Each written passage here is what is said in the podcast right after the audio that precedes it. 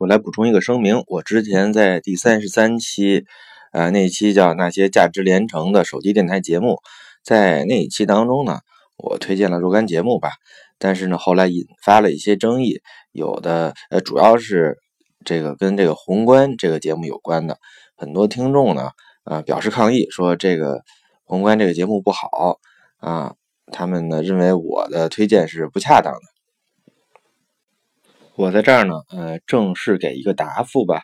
嗯，就是说呢，我对宋鸿兵在宏观里面的很多观点啊，特别是地缘政治方面的一些观点呢，我是明确的是反对的，而且呢，我也意识到这个对宋，就是说他的节目呢，可能够不上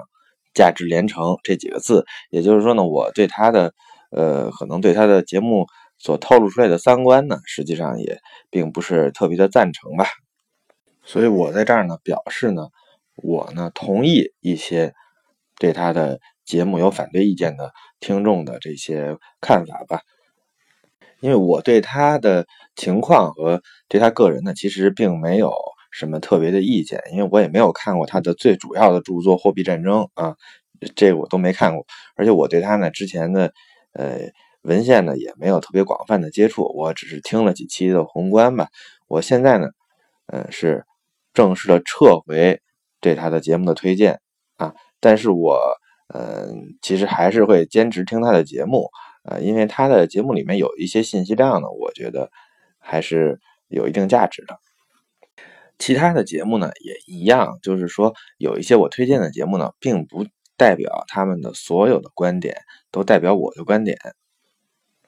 而且呢，说实话呢，呃，我的观点呢也不见得特别稳定。所有跟学术有关的和社会有关的，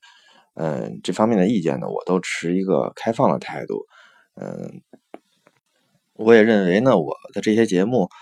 下面的评论和互动呢，是我们大家互相影响啊，争取是共同进步的这么一个机会吧。我也谢谢给给我留言的听众们。